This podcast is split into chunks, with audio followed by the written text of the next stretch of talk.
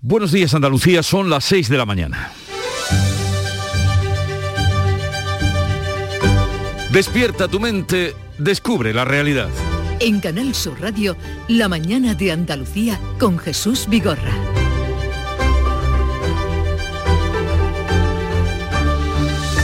Primero de marzo y sexto día de guerra en Ucrania. Imágenes difundidas por la CNN muestran una columna de más de 60 kilómetros de tanques dirigiéndose a la capital Kiev. Esta noche ha habido bombardeos sobre el sur del país. Horas antes, en la ciudad de Yarkov, la segunda más poblada del país, ha sufrido una lluvia de cohetes rusos en la que ha habido muertos civiles. Las conversaciones de paz entre Ucrania y Rusia han terminado con tímidos avances. Habrá una segunda ronda de contactos esta misma semana. Y en este sentido, el presidente francés Emmanuel Macron volvió a insistir y entablar conversación con Putin por espacio de 30 minutos en la tarde de ayer para pedirle que el ejército ruso deje de atacar a la población civil y de la necesidad de imponer un alto el fuego. Por su parte, Putin exige un reconocimiento de que Crimea no forma parte de Ucrania. A pesar de las reticencias con respecto a los compromisos de Putin y también las cautelas, Macron entiende que es fundamental mantener esta vía de diálogo con el máximo dirigente ruso.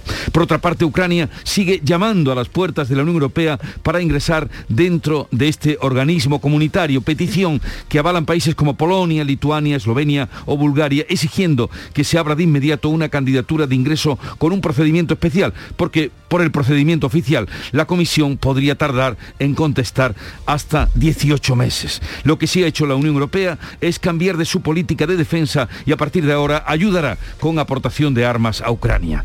Esta guerra, esta guerra de Ucrania y su condena estuvo presente en los actos oficiales del Día de Andalucía ayer, día 28 de febrero, en el discurso del presidente de la Junta, también en el de la presidenta del Parlamento y en las declaraciones de los representantes políticos y de la sociedad andaluza que acudieron a las celebraciones. Hoy el presidente andaluz acudirá a la reunión de la Junta Directiva Nacional del PP de su partido de la que saldrá la convocatoria del Congreso Extraordinario del PP para celebrar a primeros de abril y que podría tener lugar tal vez en Andalucía. Hoy lo sabremos.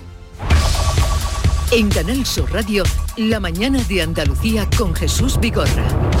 Noticias con Carmen Rodríguez Garzón. Buenos días, Carmen. ¿Qué tal? Muy buenos días. Y sepamos lo primero, el tiempo. Hoy esperamos cielos poco nubosos o despejados en Andalucía, con algunas nubes medias y altas en el extremo occidental, pero ya por la tarde también se esperan brumas matinales en el interior sin descartar bancos de niebla. Soplará viento de levante fuerte en el estrecho con rachas muy fuertes en la primera mitad del día, aunque ya irá disminuyendo la intensidad del viento durante la tarde. Bajan las temperaturas mínimas con heladas débiles en zonas del interior oriental y suben las máximas en la vertiente mediterránea, máximas que irán hoy de los 22 grados de Sevilla a los 16 de Almería.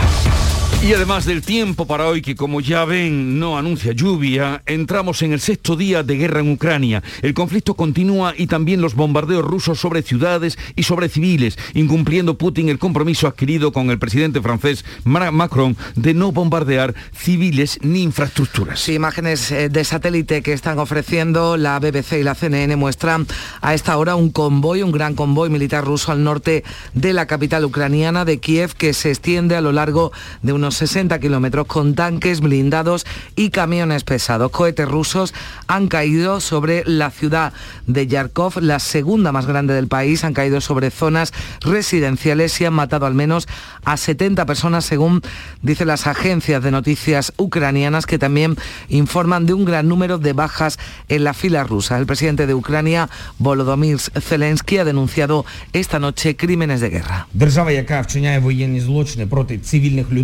Hoy las fuerzas rusas han disparado brutalmente sobre Yarkov. Es un crimen de guerra evidente. No son disparos perdidos, sino una destrucción intencionada. Nadie en todo el mundo perdonará la muerte de ucranianos pacíficos. El fiscal jefe de la Corte Penal Internacional ha anunciado también hace unas horas que va a pedir a los jueces abrir una investigación por crímenes de guerra y de lesa humanidad cometidos por cualquiera de las partes en todo el territorio de Ucrania. El secretario general de la ONU, Antonio Guterres, llamaba a la paz hace unas horas. Los combates en Ucrania deben cesar. Se están extendiendo por todo el país, por aire, tierra y mar. Deben parar ahora. Ya basta máquinas y en esta guerra el gobierno español descarta por ahora el envío de armamento a Ucrania como si han hecho buena parte de los socios de la Unión Europea. El presidente Pedro Sánchez ha esgrimido que España contribuye ya a través del Fondo Europeo para la Paz que va a destinar 450 millones de euros a este fin. También destaca que España también contribuye con ayuda humanitaria y con material de protección como cascos o chalecos antibalas. Sánchez no aclaraba en televisión española anoche si este rechazo a apoyar con armamento a Kiev obedece a las diferentes sensibilidades respecto a este conflicto en el seno del Ejecutivo y que ya ha expresado Unidas Podemos. Porque el gesto lo estamos haciendo en la ayuda humanitaria, lo estamos haciendo también con el material defensivo y el material ofensivo lo vamos a vehicular a través de este Fondo Europeo de Mecanismo eh, para la Paz. Es, es una decisión eh, inédita, histórica en la construcción europea. El presidente del gobierno que también ha hecho un anuncio, el gobierno va a permitir la legalización de todos los ciudadanos ucranianos que viven en nuestro país. El conflicto de Ucrania ha estado muy presente en los discursos del Día de Andalucía 28 de febrero. Juanma Moreno mostraba la solidaridad de nuestra tierra con Ucrania. Lo hacía el presidente en el discurso institucional con motivo del 28F, en el que además reivindicaba el espíritu integrador del andalucismo moderno y moderado. Andalucía, según destacaba Moreno, es líder en crecimiento económico, empleo y creación de empresas. En su último discurso del 28F de esta legislatura, Moreno en clave electoral decía que no es momento de parar ni de mirar atrás. No es el momento de parar ni de volver a otros momentos pasados. Hoy nuestra tierra afianza su voz propia con la vocación que siempre hemos tenido, de compartirla y de contribuir desde el sur a fortalecer España para hacer un mundo más próspero y más humano. Pues hoy Juanma Moreno acudirá junto al resto de varones territoriales a la Junta Directiva Nacional del Partido Popular en la que se formalizará la convocatoria del Congreso Extraordinario del partido. Serán en total 400 dirigentes populares entre varones, diputados, senadores que se van a reunir a partir de las 12 del mediodía en un hotel del Distrito Financiero de Madrid. No se va a hacer esa reunión en la sede de la calle Génova. Se espera además un discurso de despedida de Pablo Casado, aunque no será hasta el cónclave del 2 y 3 de abril cuando el todavía líder del PP deje el cargo. Alberto Núñez Feijóo, al que todos miran ya como claro sucesor de Casado, sigue sin aclarar si dará el paso. Dice que hasta mañana miércoles no va a comunicar su decisión. A partir del miércoles, que es el primer día en el que eh, se pueden tomar decisiones, pues eh, anunciaré eh, cuál es mi decisión, mi posición y será conocida por todos ustedes y por tanto vamos a respetar los tiempos del Congreso y eh, la legitimidad de la Junta Directiva de mañana y en cuanto a la pandemia, hoy el Ministerio de Sanidad y las comunidades autónomas plantearán en la Comisión de Salud Pública la eliminación de cuarentenas de todos los contactos estrechos de positivos por COVID, incluidos los no vacunados. Cuarentenas que ya se eliminaron para las personas vacunadas hace algunos meses, aunque Sanidad recomendaba limitar sus actividades fuera de casa los 10 días posteriores al último contacto con un caso confirmado. Insistía en el uso constante de la mascarilla. Entre tanto, y en cuanto a los datos, los hospitales andaluces continúan vaciándose de enfermos de COVID tras la salida de casi un centenar de personas durante el pasado fin de semana.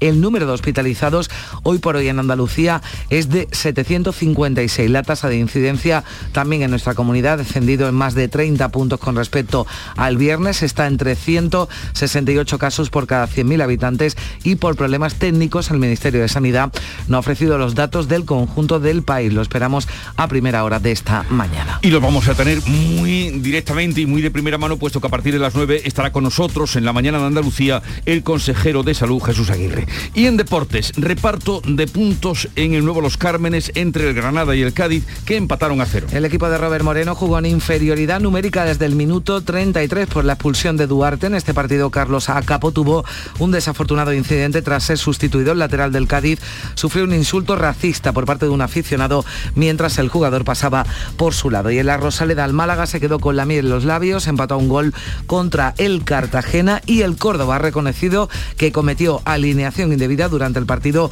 frente a la Unión Deportiva San Fernando en Canarias. El club andaluz incluyó al jugador Javi Flores pese a no poder hacerlo por acumulación de tarjetas. Así viene este primero de marzo, estrenamos mes y como lo cuentan los periódicos que ya ha visto y leído. Javier Moreno, buenos días Javier. ¿Qué tal Jesús? Buenos días. Lo, habéis comentado, hay imágenes de, fallecidos, pero no solamente del lado de, de Ucrania, es la las imágenes que están eligiendo los periódicos internacionales, Jesús, por lo menos la prensa española, es de soldados rusos muertos. A mí me parece muy significativo porque también es una información que, hay que suponer que está llegando a, la ciudadanía en Rusia. Es la fotografía de portada del diario El País. También vemos una gran fotografía en el interior en el diario El Mundo, donde dice Putin negocia a punta de pistola en Ucrania. En el país la Unión Europea da un giro en su política de defensa para armar a, a Ucrania. También en diario ABC, asunto de portada. Ucrania negocia la paz en mitad de los bombardeos, reconoce ciertos avances y denuncia ataques contra la población civil. La edición de, Sevilla, de Andalucía, del diario ABC, elige como fotografía de portada Dice, la vida ha merecido la pena por este instante. Alejandro Sanz, ayer recibiendo de manos del presidente de la Junta de, Andalucía, de Juanma Moreno, el título de hijo predilecto junto a Manuel Alejandro. Y esa también es una de las imágenes de portada me parece preciosa, muy bella, en Diario de Cádiz, un reconocimiento doblemente merecido. Se abrazan Manuel Alejandro y su ahijado, su ahijado musical, Alejandro Sanz, ayer en el acto en el Teatro de la Maestranza de Sevilla. Leemos en Diario de Sevilla, cambiamos de asunto, que el Partido Popular celebrará en Sevilla el Congreso del relevo de Casado. Lo da ya por hecho. Feijó va a decidir mañana si opta a liderar el Partido Popular tras la reunión de la Dirección Nacional. Por cierto, ahí en la imagen de portada es para todos los galardonados el último 28F de la legislatura. En Huelva Información leemos además de este asunto que la mitad de los médicos de la provincia en Huelva se jubila en la próxima década. En el Día de Córdoba la disminución de plazas de infantil marca el inicio de la escolarización. Y un último apunte de la prensa de Andalucía que luego vamos a ampliar a partir de las seis y media. En Málaga hoy la Costa del Sol mira de reojo la sequía sin prever planes concretos. Descartan medidas restrictivas o sancionadoras por ahora. La sequía que tanto nos preocupa y vamos a la agenda informativa de hoy. Beatriz Almeda, buenos días. Buenos días. Siguen las comparecencias en la ONU de los 193 miembros que la componen. Están debatiendo un texto que condena la invasión de Ucrania, que no es vinculante, pero que va a servir para visibilizar el aislamiento internacional de Rusia. A pocos días de que se convoque la mesa de la sequía, hoy se reúne la de la interlocución agraria se sientan representantes del campo y de las cooperativas con la consejera del ramo Carmen Crespo. Van a ver cómo encajar la PAC y la sequía. El Gobierno Central presenta la primera inversión del fondo NextTech que va a movilizar 4.000 millones de euros de inversión público-privada en los próximos tres años y también nos presentan un PERTE ligado al español. Esto es, un proyecto estratégico para la recuperación y la transformación económica enfocado a aprovechar la capacidad de nuestra lengua y de las lenguas cooficiales en el ámbito de la inteligencia artificial. Traducido, que las máquinas piensen en castellano, en catalán, en vasco o en gallego. Nos lo van a explicar con todo lujo de detalles. Y ya termino, primera mascleta del ciclo fallero en la plaza del Ayuntamiento de Valencia, que nos coge un poco lejos, pero esto ya indica que vuelven las fiestas y con ellas la normalidad. Pero a veces los petardos hasta suenan aquí, hasta se oyen aquí de la fuerza que tienen. Bien, eh, bienvenida, querida Charopadilla. El Club de los Primeros te lo agradece. y se rinde. Es que he tenido asuntos de banco. y los asuntos de banco es muy complicado. Requieren ahora mucha atención. Claro, tengo que ir mucho tiempo. repetidas veces pero ya estoy aquí. Y esta mañana he estado con el Club de los Primeros hablando de Andalucía. ¿No sabes las cosas tan bonitas pero tan bonita, ¿eh? de, emocionar, que han dicho los oyentes del Club de los Primeros sobre Andalucía. Y hemos estado con Luis, ¿acordáis? Luis, taxista, fiscalizándole el tema de deja de fumar. Ha pecado, pero poquito, dos días. Pero el tío está ahí, venga, dale que te pego, y nosotros achuchándole. Ponle un ligero correctivo. Sí, sí, sí, hemos hablado también, pues la presión que tiene conmigo no es normal. Y hemos estado hablando con Yolanda, que es auxiliar de cabina de tren. Va de eh, Bobadilla a Ronda con un tren de mercancía, es hija, nieta, esposa de maquinistas, gente que relaciona con el tren, o sea que en su vida el tren es, eh, primordial y primordial. Y viaja siempre de noche porque los trenes de mercancía, bueno, para tener la vía libre para, para despejarlo, pues van a ir eh, con, transportando mercancía y demás, una cosa apasionante, lo de la, vida del tren, o sea, y muchas veces en el tren va el marido como maquinista y ella como auxiliar. Ella mandándole Todo al marido. queda familia. está bien eso. Eh, que tengas un buen día, Charo Padilla, ya saben, cada día a las 5 de la mañana.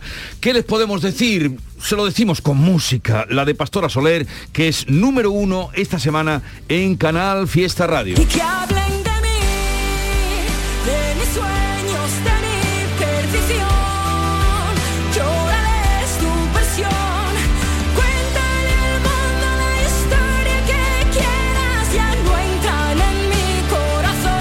¿Y de qué hablaremos nosotros esta mañana? De muchas cosas, desde ahora y hasta las 12, pero de sanidad y de atención primaria y de vacunas, de todo eso hablaremos con Jesús Aguirre, consejero Santa. de salud de Semana De Santa, feria. de fiestas primaverales, de romería, eh, con Jesús Aguirre, consejero de salud y familias que hoy va a estar con nosotros. Vuelve, pues cada X tiempo, Hmm. eh, lo vi ayer y le dije, consejero, tiene usted que venir y mañana estar aquí, mañana, hoy, estar aquí a partir de las 9. De todo eso hablaremos con él. Luego vamos a tener el tiempo dedicado a la cultura de los martes con Carmen Camacho y Alfredo Valenzuela, nuestra esperada cita de los guiris de las 11 de la mañana que van cogiendo fuerza, los guiris acabarán... A ver cómo han vivido el día de Andalucía. A ver, a ver, Sí. a ver si se han enterado. de que han.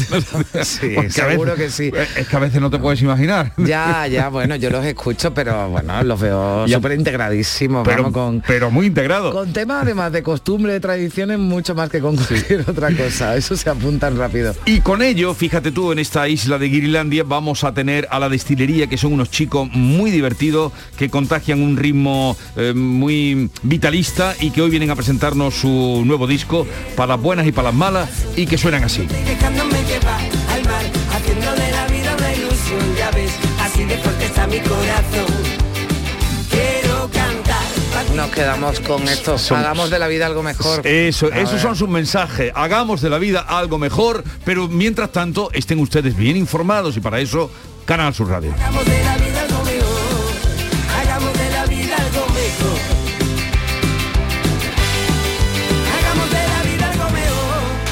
Hagamos de la vida algo mejor. Hagamos de la vida algo mejor.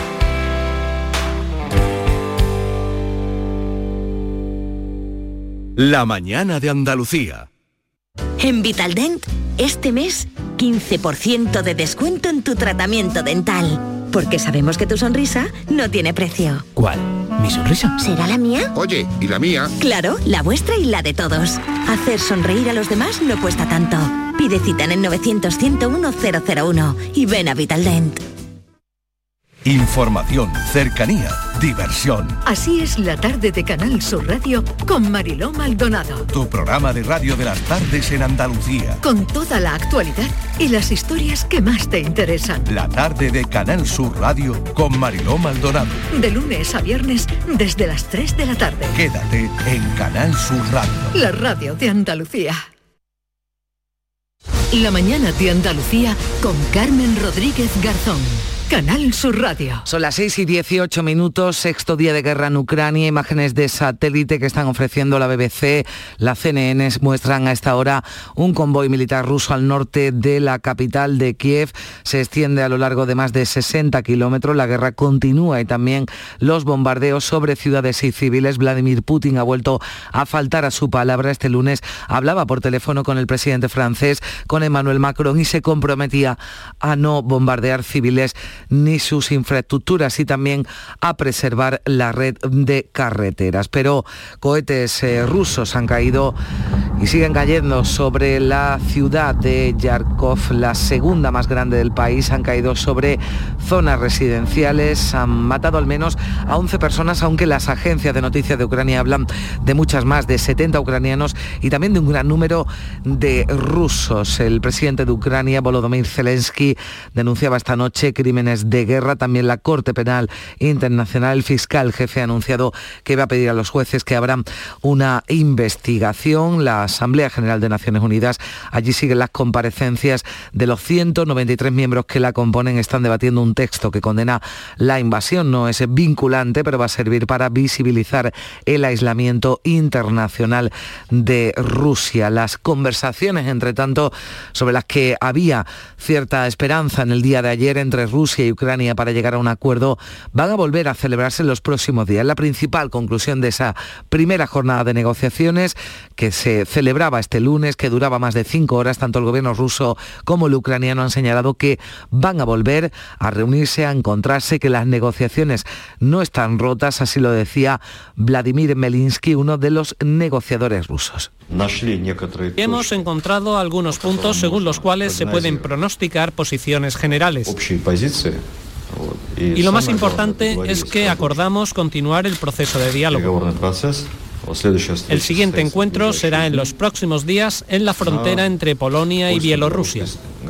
Pues seguirán las negociaciones, pero también siguen los bombardeos, sigue esa invasión rusa de Ucrania que ya ha solicitado formalmente la adhesión a la Unión Europea. El presidente Zelensky ha firmado un documento en el que pide que se inicie el proceso y que también se acelere lo máximo como respuesta a esa invasión rusa. De hecho, la Eurocámara va a pedir hoy mismo que se agilice la entrada de Ucrania en la Unión Europea en un pleno extraordinario. También los líderes de ocho países del este de Europa han mostrado su respaldo a la petición de Zelensky. Y el presidente del gobierno, el gobierno español, Pedro Sánchez, ha descartado por ahora el envío de armamento a Ucrania, como ya han hecho buena parte de los socios de la Unión Europea. Dice Sánchez que España ya contribuye a través del Fondo Europeo para la Paz y también que contribuye con ayuda humanitaria y con material de protección para la población civil. No evitaba, evitaba Sánchez responder a si este rechazo a apoyar con armamento a Kiev obedece a las diferentes sensibilidades respecto a este conflicto que ya se han expresado en el seno del Ejecutivo por parte de Unidas Podemos. Pero también Sánchez lo hacía en una entrevista en televisión española, hace un anuncio, el gobierno va a permitir la legalización de todos los ciudadanos ucranianos que viven en España. España hay 100.000 ucranianos. Eh, vamos a tomar la decisión de extender eh, y tomar las medidas eh, legales para que puedan eh, vivir legalmente en nuestro país, para que puedan trabajar legalmente, para que puedan acceder a, a la educación, a la sanidad, a las políticas sociales como un ciudadano más. Y España va a enviar próximamente nuevas tropas a las fronteras de los países aliados de la OTAN con Rusia. También va a aplicar las sanciones acordadas por la Unión Europea como el veto a los medios rusos, medidas que no han sido acogidas con entusiasmo por los socios de gobierno. De visita a las tropas españolas en Líbano, la ministra de Defensa, Margarita Robles, ha avanzado ese refuerzo del despliegue español en la zona de conflicto, aunque sin detallar el número de efectivos o de material que se va a desplazar a la frontera rusa. Eh, Hay que proteger las fronteras de todos los países que pertenecen a la OTAN y demostrarle a Putin que no aceptamos ningún tipo de amenaza. Mientras tanto, desde Europa se siguen impulsando medidas contra Rusia, sanciones en respuesta a la invasión de Ucrania. Por ejemplo, se mantiene cerrado el espacio aéreo para Rusia, que ha respondido también impidiendo el paso de las aeronaves europeas por su territorio. España está entre los 36 países a los que Rusia ha prohibido entrar en ese espacio aéreo, respuesta a la decisión de la Unión Europea de cerrarlo a las aerolíneas rusas y también a los jets privados, lo que afecta a sus oligarcas. Todos los vuelos de Rusia a esta Europa están suspendidos, pero ya conocemos también casos de españoles que están atrapados en aeropuertos de aquel país, una situación que están viviendo, por ejemplo, 12 sevillanos que tras quedarse sin vuelo de regreso optaron por otro a que también fue cancelado. Esther Márquez nos cuenta que han conseguido plaza en un vuelo local y esperan poder volar hoy mismo. Llevamos desde la una y media de la madrugada que salimos del hotel y llegamos aquí esperando a que nos den un vuelo. Lo hemos intentado varias veces y ahora estamos intentando salir por la, por la frontera con Polonia. Y veremos qué pasa hoy, pero el IBEX 35, el indicador de la bolsa española, ya ha perdido lo que va de año un 2,7% impactado por la invasión rusa de Ucrania y también las repercusiones sociales y económicas de esta situación en el resto del mundo. El selectivo ha cerrado febrero en los 8.479 puntos frente a los 8.700 que tenía, que registraba el pasado 30 de diciembre. Aunque dice la vicepresidenta y ministra de Asuntos Económicos, Nadia Calviño, que aunque todavía es pronto, España es de los países europeos menos expuestos al impacto económico que puede desencadenar el conflicto entre Rusia y Ucrania. En este momento estamos todavía en una fase incipiente en la que es difícil estimar cuál es el impacto. Eh, lo que sí está claro es que España es de los países europeos menos expuestos al, al impacto económico de este conflicto, tanto desde el punto de vista de la exposición comercial a Rusia y a Ucrania, como desde el punto de vista de la dependencia desde eh, la perspectiva energética. Un conflicto que sin duda afectará al turismo justo ahora que se encontraba ya en clara expansión tras pasar lo más duro de la pandemia. El vicepresidente de la Junta y consejero de Turismo, Juan Marín, decía en Canal Sur Radio que aún es pronto para cuantificar el impacto de la guerra de Ucrania. Sí es cierto que el turismo este año va a ir por encima eh, de las previsiones, igual que sucedió en el año, el año pasado, y que una parte de ese turismo internacional que proviene de estos países pues tiene fundamentalmente como destino la Costa del Sol, más que nada. ¿no? De momento no tenemos indicativo para poder decir que eso vaya a influir en los resultados antes de final de- del año. ¿no? Andalucía ha celebrado este 28 de febrero, este pasado lunes, el Día de la Comunidad marcado por la preocupación por la guerra de Ucrania. Cuando más falta hace que la humanidad se imponga sobre el horror, que la compasión venza al odio y que el diálogo sea más poderoso que la violencia, los andaluces hacemos nuestra las lágrimas, las lágrimas de cada anciano, el sufrimiento de cada niño y mujer y el dolor de cada uno de los exiliados de Ucrania. Así lo decía el presidente de la Junta en el último discurso de la legislatura con motivo del 28F. Juanma Moreno lanzaba mensajes también en clave electoral para que nuestra comunidad no frene, decía, los avances de los últimos tres años. No se pueden dar pasos atrás tampoco en materia de igualdad. El 28F se escribe también con F de feminismo. Las mujeres andaluzas son imprescindibles, imprescindibles, imprescindibles.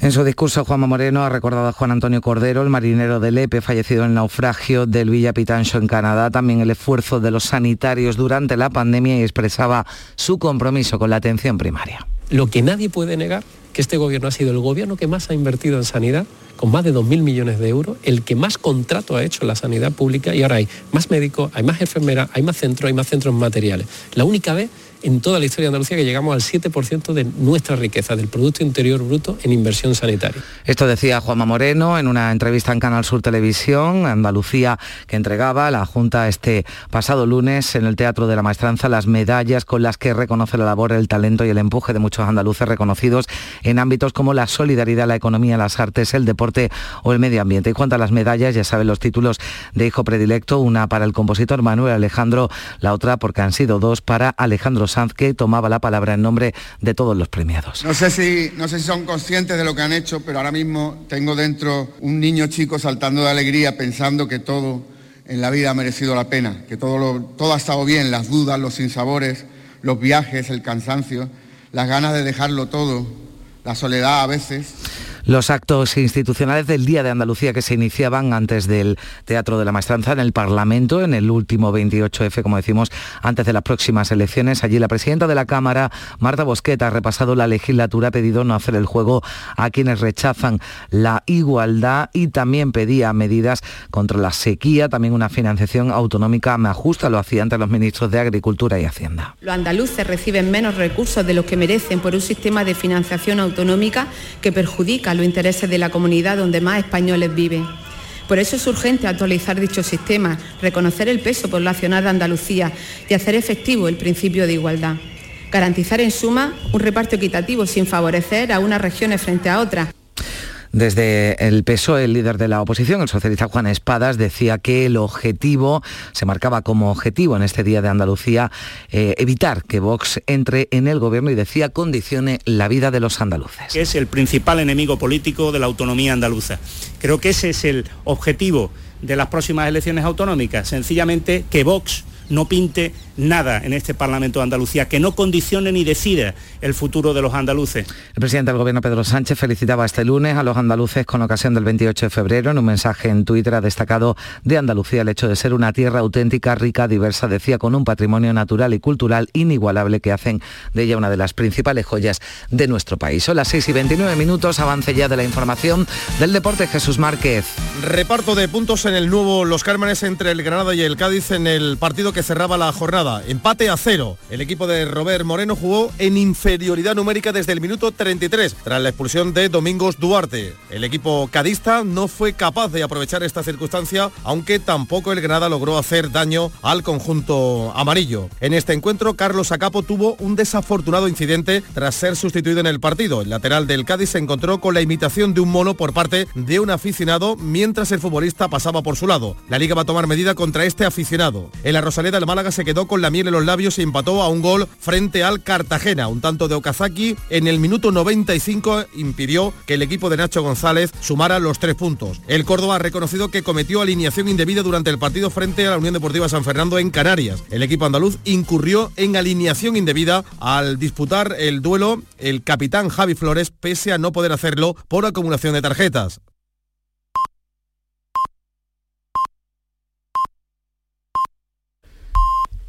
Andalucía son ya las seis y media de la mañana. La mañana de Andalucía con Jesús Vigorra.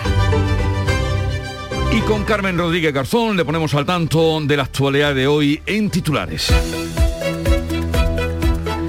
Sexto día de guerra en Ucrania, imágenes de satélite muestran una columna de más de 60 kilómetros de tanques dirigiéndose a la capital de Kiev. Esta noche ha habido bombardeos eh, al sur del país. Horas antes la ciudad de Yarkov, la segunda más poblada, ha sufrido una lluvia de cohetes rusos que han matado al menos a 11 civiles, aunque fuentes de agencias ucranianas elevan la cifra a 70. Las conversaciones de paz entre Ucrania y Rusia han terminado con tímidos avances. Habrá una segunda ronda de contactos esta misma semana. La Unión Europea cambia su política de defensa y armará a Ucrania. Bruselas va a coordinar la entrega de material de guerra a Kiev y agilizará los trámites para dar al país el estatus de candidato a entrar en el club comunitario. Pedro Sánchez anuncia que va a regularizar a los 100.000 ucranianos que viven en nuestro país. El presidente pedirá además mañana miércoles al Congreso unidad para afrontar el impacto económico del conflicto bélico. Andalucía ha reconocido este lunes la labor, el empuje y los éxitos de quienes trabajan por esta tierra con dos títulos de hijos predilectos y una veintena de medallas. El presidente de la Junta ha animado a los andaluces a aspirar a lo más alto y a ser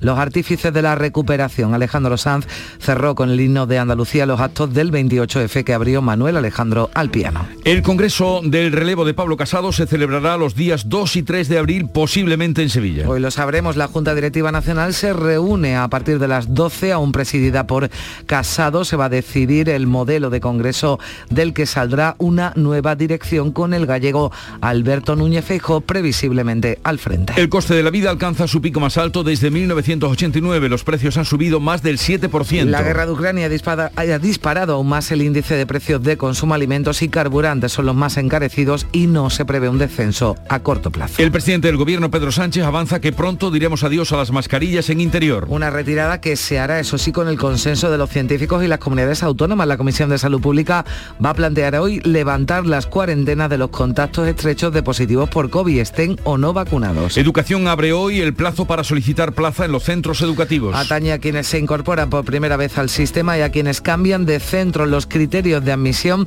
son los mismos del año anterior y el plazo termina el 31 de marzo.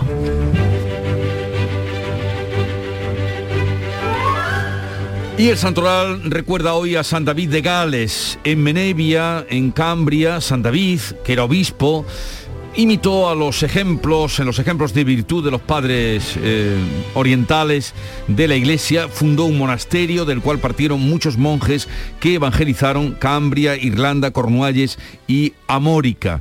Esa fue su gran contribución y el merecimiento para ser santo San David de Gales. No, no, lo- no, lo- no tenía No lo tenía registrado. No, no lo tenía yo Ya, registrado, San. David de Gales, pero ya, ya, bueno, pues ya me acordaré. año 601.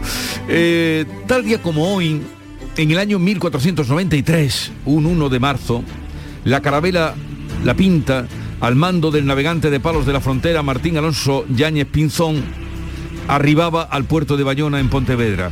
Fue el primer lugar de Europa en el que se tuvo conocimiento, la noticia de que habían descubierto América.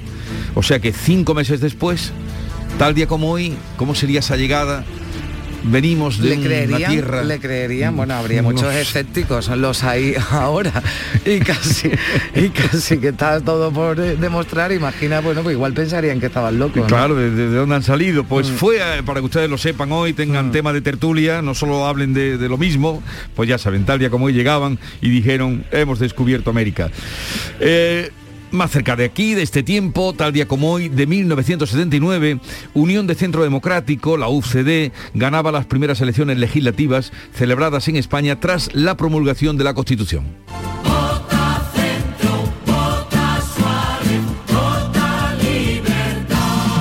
Puedo prometer y prometo intentar elaborar una constitución en colaboración con todos los grupos representados en las Cortes, cualquiera que sea su número de escaños.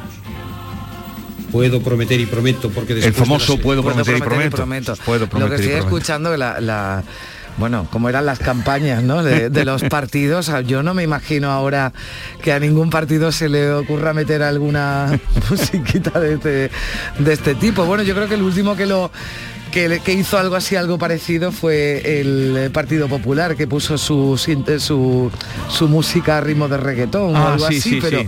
eso fue ya también hace unos años, ¿no? Ya, Pero antes ya ha todo- cambiado, eso, eso, eso es la moda también. Sí, sí, las modas, las modas cambian. Esta era la, la letrita de UCD. Bueno, y hoy eh, tenemos ahora pues muchas citas, indudablemente, sobre la paz que todos aspiramos.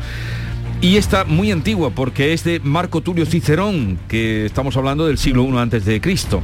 Decía, preferiría la paz más injusta a la más justa de las guerras. Marco Tulio Cicerón. Fue jurista, político, filósofo. Preferiría la paz más injusta a la más justa de las guerras. No, viene muy al, en fin, con, con las negociaciones estas que están en marcha, ¿no? Que nadie confía en, en Rusia, pero claro, ya hay quien dice pues una solución, ¿no? Aunque no sea tan justa como decía Cicerón, pero al menos que llegue, que llegue la paz, que es lo que deseamos todos. Ahí lo dejamos para la reflexión. Y segunda entrega de lo que cuentan, dicen, traen los periódicos. Javier Moreno, hola de nuevo. ¿Qué tal Jesús de nuevo? Te tengo una, una cita para tu cuadernito que tiene que ver también con la guerra, una cita de Albert Einstein, la que pone Ah, sí, sí, ya sé. el mundo arriba Ya sé por dónde va. diariamente. No sé cómo será la tercera guerra mundial, solo sé que la cuarta será con piedras y lanzas. que será seguramente lo que nos quede Es- por el camino sí, que, sí. que vamos. Dice en portada el diario El Mundo que Putin negocia con Ucrania mientras se ensaña con su población civil. En el diario El País titular a cinco columnas, la Unión Europea da un giro en su política de defensa para armar a Ucrania. Dice que Europa se implica en la guerra con medidas sin precedentes. Y ABC, Ucrania negocia la paz en mitad de los bombardeos. Hoy ahí, Jesús, te puedes imaginar infinidad de, de noticias, informaciones y de reportajes. He seleccionado dos, los voy a, a resumir muy brevemente, sobre las consecuencias que está teniendo ya la, la- la guerra, la crisis en Ucrania. Mira, consecuencias económicas en el diario El Mundo. Dicen, el sector agroalimentario, en un mes no nos quedará aceite de girasol en España.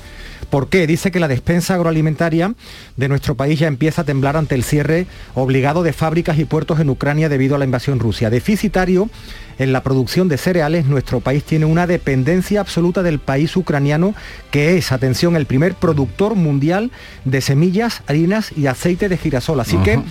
Ya estamos avisados, aceite de girasol que, que puede empezar a faltar. Y en el diario El País, un reportaje sobre las huellas de los oligarcas rusos en España. Hay 2.003, estos no son oligarcas, son ciudadanos rusos. En Marbella hay 2.300 ciudadanos rusos, en Marbella, en, en Málaga. Y, y hay algunos testimonios, por ejemplo, el de una, una persona, Elena Romanova, que llegó en el año 1996, tiene una agencia inmobiliaria y dice, tenemos clientes con casa aquí, ahora excluidos del SWIFT, del sistema interconectado de comunicación, no sé si van a poder empezar a pagar, cómo se va a solucionar, es un desastre. Así que las consecuencias ya las empezamos a sentir muy, muy cerquita. Vamos con, con la prensa de, Andalucía, muchas imágenes, mucha información sobre los actos del 28F. Comenzamos por Diario de Cádiz, una, una foto del reconocimiento doblemente merecido Manuel Alejandro y Alejandro Sanz, que se abrazan ayer al recibir el homenaje y la distinción como hijos predilectos de Andalucía. En Diario de Sevilla, el Partido Popular celebrará en Sevilla el Congreso del relevo de, de Casado. Dice O que sea, lo da por hecho ya. el diario de Sevilla, los diarios del Grupo Yolí lo dan por hecho. Feijó va a decidir mañana si opta a liderar el PP tras la reunión de la dirección nacional. En Huelva Información, el TSJ rechaza suspender el plan de la joya. El tribunal no acepta el recurso de los ecologistas. En el Día de Córdoba, la disminución de plazas de infantil marca el inicio de la escolarización. Hay en varios periódicos ya datos sobre cómo va a ser la escolarización el año que viene. Por ejemplo, en Diario de Sevilla dicen, o en ABC de Sevilla, que no va a haber problemas porque hay menos niños y que parece ser que los padres no van a tener problemas para, para elegir colegio. En Málaga hoy, la Costa del Sol mira de reojo la sequía sin prever planes concretos. En Ideal de Jaén, el importe medio de las hipotecas en la provincia se acerca ya a niveles de 2010. Y dos últimos apuntes, dos noticias. La primera me parece para reflexionar Jesús en Ideal de Almería, dice que los almerienses empiezan a consumir drogas a los 15 años. Es un informe del Ministerio de, Sanidad, señala que el cannabis es la sustancia ilegal más consumida seguida del alcohol. Y por último ya, en Ideal de Almería nos quedamos con una sonrisa. Elegido estará en la final del Campeonato de España de corte de jamón. En elegido. Pues nada, no está, no está mal. Suerte para los que compiten. Llegamos así a las 6.40 minutos de la mañana. Sigue ahora la información en la mañana de Andalucía. ¿Tienes una Aqualimpia o cualquier aparato del hogar que no funcione? En Quality Hogar somos los únicos que te lo reparamos con piezas y recambios originales. ¿Quieres cambiar tu Aqualimpia o tu vaporeta antigua por una nueva? Con Quality Hogar puedes hacerlo con las mejores condiciones y financiación. Llama ahora y pide tu presupuesto gratuito y sin compromiso. 937-078-068. 937-078-068. Aqualimpia es marca registrada de Quality Hogar, tu servicio técnico de confianza. Llámanos. Cada noche, de lunes a jueves, tienes una cita a la que no puedes faltar. Conmigo, en Canal Sur Radio, en el programa del Yuyu, porque siempre hay que ver el lado amable de la vida.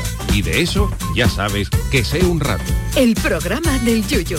Te espero de lunes a jueves a las 10 de la noche. Quédate en Canal Sur Radio, la radio de Andalucía.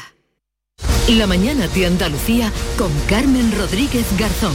Canal Sur Radio. Son las 7 menos 19 minutos de la mañana. El Partido Popular inicia hoy el diseño de su futuro. Pablo Casado va a presidir la que será su última Junta Directiva Nacional que deberá confirmar la fecha y el modelo del Congreso Extraordinario del que saldrá la nueva dirección. Alberto Núñez Feijo se configura como la gran apuesta de los populares para que todo sea diferente. Lo primero que han decidido es cambiar el escenario de la Junta Directiva Nacional. No se hará en Génova, sino en un hotel de las Cuatro Torres en el Distrito Financiero de Madrid. Más de 400 cargos del PP, entre los que estarán diputados, senadores, presidentes regionales, eurodiputados y otros dirigentes orgánicos del partido, están citados hoy a las 12 del mediodía.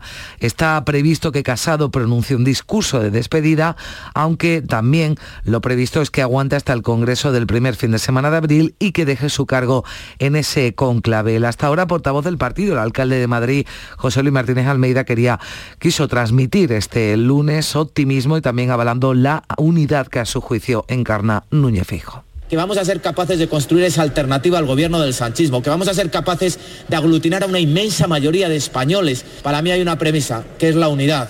Y esa unidad en estos momentos la encarna Alberto Núñez Feijóo. Pero el presidente gallego no termina de despejar la incógnita sobre si aspirará o no finalmente a liderar el PP como casi por clamor le pide mayoritariamente desde su formación. Feijóo ha pedido respetar los tiempos y anuncia que mañana miércoles dará a conocer su decisión. A partir del miércoles, que es el primer día en el que eh, se pueden tomar decisiones, pues eh, anunciaré eh, cuál es mi decisión, mi posición y será conocida por todos ustedes. Y por tanto vamos a respetar los tiempos del Congreso y eh, la legitimidad de la Junta Directiva de mañana desde Andalucía, el presidente de la Junta, el líder del PP en nuestra comunidad, Juanma Moreno, no ha querido entrar a fondo este lunes en la crisis que atraviesa su partido. Tocaba hablar de Andalucía. El 28F decía el presidente que, no obstante, admitía que Núñez Feijóo es un referente para el presente y el futuro. Bueno, eso lo decidiremos los afiliados. Yo de luego creo que él es un referente importante para nuestro proyecto político de presente y futuro. En la misma línea, el consejero de la presidencia y líder del PP de Málaga, Lías Bendodo, que ha destacado del presidente gallego, que tiene liderazgo y capacidad de gobierno, se ha mostrado convencido de que el PP va a salir fortalecido tras resolver en pocos días, decía, una crisis complicada. No confirmaba Bendodo que Sevilla vaya a ser la sede del Congreso Extraordinario del PP de abril, como sí ya dan por hecho muchos medios, pero asegura el consejero de la presidencia que estaría encantado si así fuera finalmente. Bueno, no sabemos todavía. El comité, la Junta Directiva Nacional que se celebra mañana será la que convoque el Congreso Nacional y a partir de ahí Andalucía, claro, estaría encantada porque somos muchos los afiliados al Partido Popular aquí en nuestra tierra. Y vamos ya con los últimos datos que nos deja la pandemia. Los hospitales andaluces continúan vaciándose de enfermos de COVID tras la salida de casi un centenar de personas durante el fin de semana. El número de hospitalizados hoy es de 756 pacientes. La tasa de incidencia de COVID ha descendido en más de 30 puntos en Andalucía respecto al viernes y se coloca ahora en 368 casos por cada 100.000 habitantes. Con estos eh, datos a la baja, el consejero de Salud Jesús Aguirre, anticipa que para las fiestas de primavera las eh, mascarillas aún habrán que mantenerse en los eh, lugares interiores. Van a ser con mascarilla en interior por ahora, mientras no diga lo contrario el Consejo Interterritorial, pero con cierta tranquilidad ya que la tendencia es clara y no se ativa en el horizonte que venga ninguna variante nueva que nos pueda estropear la, la primavera en Andalucía. Pues eso decía este lunes el consejero de salud que recordamos estará aquí en la mañana de Andalucía a partir de las 9 eh, y el presidente de la Junta también hablaba de los últimos datos del COVID. Juanma Moreno decía en Canal Sur Televisión que todo parece indicar que la de este año va a ser una primavera normalizada pese a la pandemia, que por tanto se podrá celebrar la Semana Santa. No obstante, el presidente ha pedido prudencia porque el virus sigue entre nosotros a pesar de las vacunas y por eso, y por eso hace un llamamiento a extremar siempre la precaución más pronto que tarde, decía el presidente, vamos a conseguir esa normalidad absoluta a la que aspiramos todos. Por el nivel de incidencia que tenemos en Andalucía, que es de los más bajos de España, todo parece indicar que vamos a tener una primavera normalizada ¿no? y que por tanto podremos celebrar nuestra Semana Santa, nuestra feria. Aún así, yo siempre advierto de que el virus desgraciadamente sigue entre nosotros a pesar de las vacunas y que eh, extrememos siempre la precaución, que la precaución es el elemento diferenciador entre contagiarse y no contagiarse. ¿no? Y el presidente del Gobierno, Pedro Sánchez, ha anunciado que muy pronto la mascarilla en interiores va a dejar de ser obligatoria debido al horizonte de desescalada que está experimentando la pandemia. Aunque no ha concretado una fecha, el jefe del Ejecutivo ha asegurado, lo hacía anoche en televisión española, que es una decisión que se va a tomar muy pronto, contando con el consenso de la comunidad científica y de las comunidades autónomas. Cuando tomemos esa decisión, que la vamos a tomar, y, muy pronto, eh, creo que es importante que lo hagamos, en primer lugar, con el consenso de la comunidad científica, de los profesionales sanitarios, que son al final los que están en primera línea respondiendo a los efectos de la pandemia, y también, lógicamente, con el consenso de las comunidades autónomas. Sánchez ha recordado que pese a que hay una tendencia a la baja, que también desciende el número de ingresados en UCI, estos eh, datos siguen siendo altos. El Ministerio de Sanidad, por cierto, no ha publicado este lunes la actualización de las cifras de la pandemia debido a problemas técnicos que no han detallado, pero que esperan poder solventar en las próximas horas. Así lo informaba Sanidad a través de un comunicado en el que señala que espera proceder a la publicación de los indicadores de la evolución del COVID este mismo martes. Así que los últimos datos que tenemos, por ejemplo, de la tasa de incidencia acumulada en España, son del viernes, cuando estaba en 613 casos por cada 100.000 habitantes.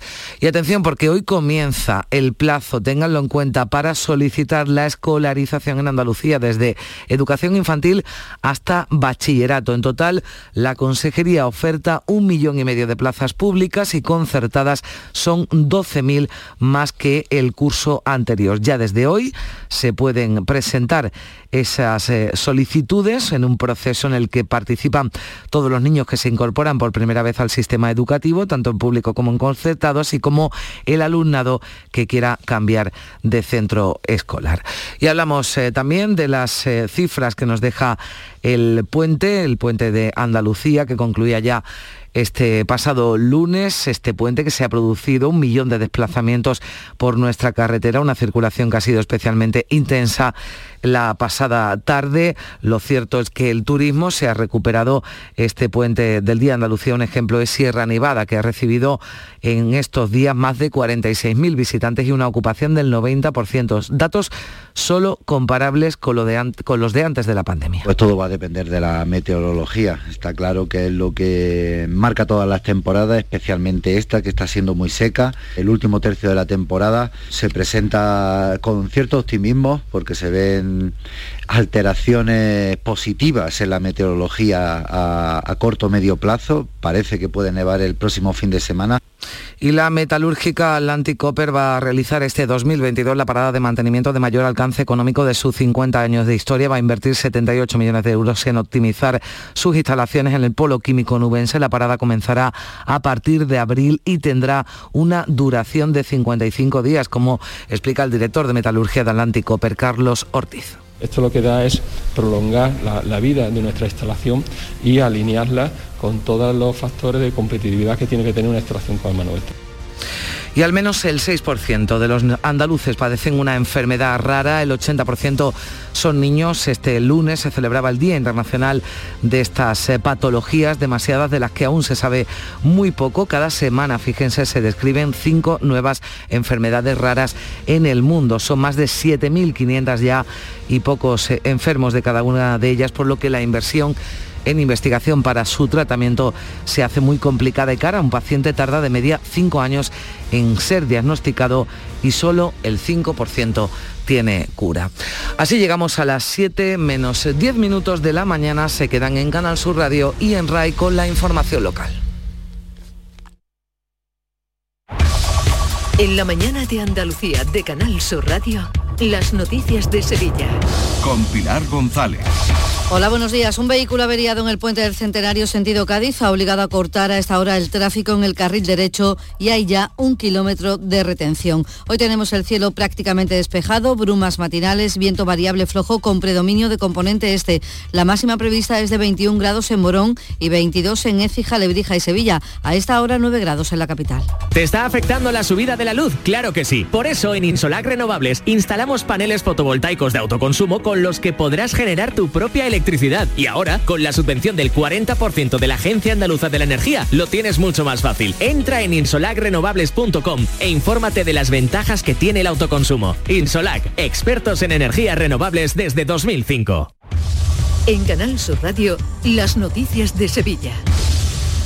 Una docena de turistas sevillanos de viaje en Moscú está atrapado. Su vuelo ha sido cancelado, su vuelo de regreso a España, después de que la aerolínea alemana Lufthansa haya suspendido los vuelos a Rusia. La embajada española ha mediado y está previsto que hoy puedan coger un vuelo hacia Polonia. Nos lo ha contado una de ellas, Esther Márquez y cada vez que compramos un vuelo, ya tenemos el vuelo, no lo cancelan. Y ahora estamos intentando salir por la, por la frontera con Polonia, un vuelo desde, desde Moscú. Mm, vamos a intentar ya tener el taxi, el, el coche que sea reservado Confían en que esta vez el avión despegue a la hora prevista, que es a las 9 de la mañana. Y aquí en Sevilla hoy comienzan los cortes de tráfico en la A49 y un ramal de la S30 por las obras de ampliación de ramales del nudo de la Pañoleta. Se producirán entre las 8 de la tarde y las 7 de la mañana para el fresado del firme y la colocación de nueva señalización. Se han establecido dos itinerarios alternativos. Y a lo largo del día podría pasar a disposición judicial el joven de 22 años detenido tras el accidente ocurrido en la Cartuja en el que ha muerto una niña de 16 años. Dio positivo en el control de alcoholemia tras empotrar su coche en la glorieta situada delante del hotel Barceló Renacimiento y chocar contra una farola. En el coche viajaban seis personas. La chica fallecida iba en el asiento del copiloto y sin cinturón de seguridad. La velocidad y la ingesta de alcohol han estado detrás de este accidente, como señala el portavoz de la policía local, Mario Domínguez. Según las primeras pesquisas, en el interior del vehículo viajaban seis personas resultando en principio todos ilesos salvo la menor fallecida, que podría viajar eh, sin el cinturón de seguridad. El conductor, de 21 años de edad, dio positivo en la prueba de alcoholemia y todo apunta a que pudo perder el control del vehículo, presumiblemente por la alta velocidad a la que circulaba, así como por la ingesta de alcohol. La chica fue asistida en el lugar y trasladada en estado crítico al hospital donde falleció. El resto de ocupantes resultaron ilesos y salieron del turismo por su propio pie. Los ocupantes de un coche que circulaban por el mismo sitio nos ha contado cómo lo vieron todo. Nosotros íbamos por, la, por, la, Carril derecho. por el carril derecho y nos han adelantado por la derecha. Y lo único que hemos visto es que se ha comido la farola del tiro. No, primero se ha comido la rotonda y después se ha comido la, la farola.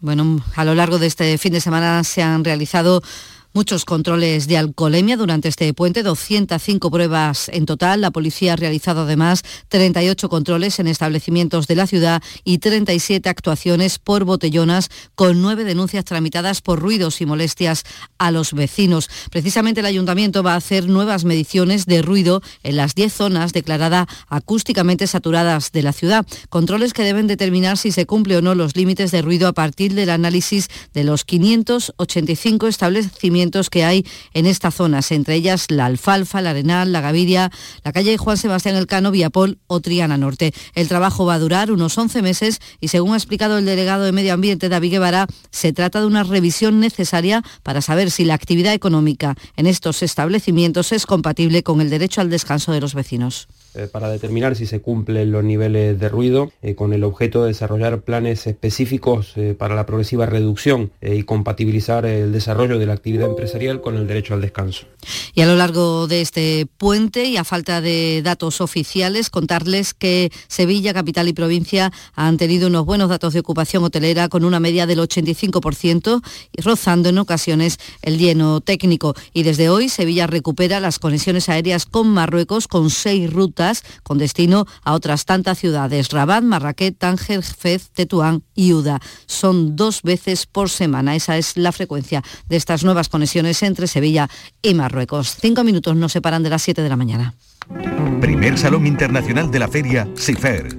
10, 11 y 12 de marzo en el Palacio de Exposiciones y Congresos de Sevilla. Cibes. Con un gran programa de mesas redondas y ponencias, zona expositora y actuaciones musicales. Con la colaboración de Sevilla City Office, Cruzcampo, Heliopol y Royal Bliss. Salonsifer.es. Te esperamos. Este miércoles os esperamos en el auditorio Nissan Cartuja de Sevilla a las 7 de la tarde para disfrutar del show del comandante Lara, en vivo y en directo. Si quieres asistir, recoge tu invitación en el propio auditorio a partir de este martes, en la calle Albert Einstein sin número, en la isla de la Cartuja, de 9 de la mañana a 2 y media de la tarde y de 4 a 6. Y recuerda, las localidades están numeradas y solo se entregan dos por persona. Date prisa, aligérate, que son gratuitas. Disfruta en directo del show del comandante Lara, con la colaboración del auditorio Nissan Cartuja. Las noticias de Sevilla. Canal Sur Radio. Hablamos ya de coronavirus. Siete personas han muerto en las últimas horas en Sevilla. Se han registrado 774 contagios. En estos momentos hay 169 personas hospitalizadas, una cifra que va bajando diariamente. 26 están en UCI. Sobre el uso de mascarillas, pues ante las próximas fiestas de la primavera, el consejero de salud Jesús Aguirre asegura que será obligatorio su uso en interiores. Van a ser con mascarilla en interior por ahora, mientras no diga lo contrario el Consejo Interterritorial pero con cierta tranquilidad ya que la tendencia es clara y no se atisba en el horizonte que venga ninguna variante nueva que nos pueda estropear la, la primavera en Andalucía. Hoy se abre el plazo de escolarización para alumnos de segundo ciclo de infantil, primaria, ESO, bachillerato y educación especial en los 753 centros sostenidos con fondos públicos. Se ofertan casi 333.000 plazas, 800 más que durante el presente curso. Las solicitudes se pueden presentar hasta el 31 de marzo de manera telemática y también en los centros escolares. Para el alumnado de tres años que se incorporan por primera vez al sistema educativo, se ofertan 19.300 plazas, de las que el 79% corresponde a centros públicos y un 21% a la concertada. La delegada provincial de Educación, María José Eslava, ha recordado que este curso cuenta con una importante inversión en profesorado. Supone un incremento de 802 plazas más que el curso pasado. Solo podemos afirmar con absoluta certeza que partimos de un curso 21-22 en el que tenemos menos alumnos y más docentes que nunca, las ratios más bajas de la historia y un incremento en la inversión por alumno de más del 20% en lo que llevamos de legislatura. En la agenda del día notar que hoy reunión entre empresarios y sindicatos para tratar la situación de la industria en nuestra provincia. El presidente de la Confederación de Empresarios, Miguel Rus, junto con el secretario general de Comisiones Obreras, Carlos Aristu, y el secretario general de UGT, Juan Bautista, se reúnen para establecer líneas de actuación conjunta para impulsar la industria en Sevilla y evitar que empresas como Santa Bárbara se lleve su producción a otro lugar. Y el próximo viernes se va a celebrar una nueva reunión, en este caso va a ser telemática, entre el Gobierno, Junta y Ayuntamiento de la capital para tratar de avanzar y concretar los fondos que aportará cada administración a la construcción del tramo norte de la línea 3 del metro. Eso es lo que espera la ministra de Transporte Raquel Sánchez para que la Junta de Andalucía pueda concretar cuál es su modelo de, financiación, cuál es el proyecto de explotación, de gestión de ese, metro, pero en cualquier caso quisiera avanzar que, el Gobierno estará, ahí, que el Gobierno mantiene ese, compromiso de, contribuir en la misma medida que lo haga la, Junta de Andalucía. Y les contamos que la Policía Local de Sevilla ha intervenido en dos casos de robo con intimidación y violencia en la Encarnación y en la calle Betis. Ha detenido a los autores. Tenían tan solo 16, 17, 18 y 20 años. Deporte Jesús Márquez. El Real Betis pasa página de la derrota frente al eterno rival en el derby sevillano. Ya piensa en las semifinales en el partido de vuelta del próximo jueves en el Benito Villamarín frente al Rayo Vallecano. Hoy habrá que estar pendiente de Fekir. Todo hace indicar que el futbolista galo podrá jugar al igual que Sergio Canales que acabó con molestias el encuentro del pasado domingo. En el Sevilla también se piensa en el partido del próximo viernes. Abre la próxima jornada de liga. Lopetegui confía en poder recuperar efectivos, entre ellos el Gómez, que también acabó con molestias en el encuentro del domingo. Hoy atentos a dos citas en fútbol femenino, Copa de la Reina a las 9 de la noche, Atlético Club de Bilbao Sevilla y en la Liga de Campeones Juveniles, octavos de final, París Saint Germain Sevilla se juega a las 6 de la tarde. A esta hora 6 grados en el Coronil, 8 en Martín de la Jara, 4 en Alanís, 9 en Sevilla.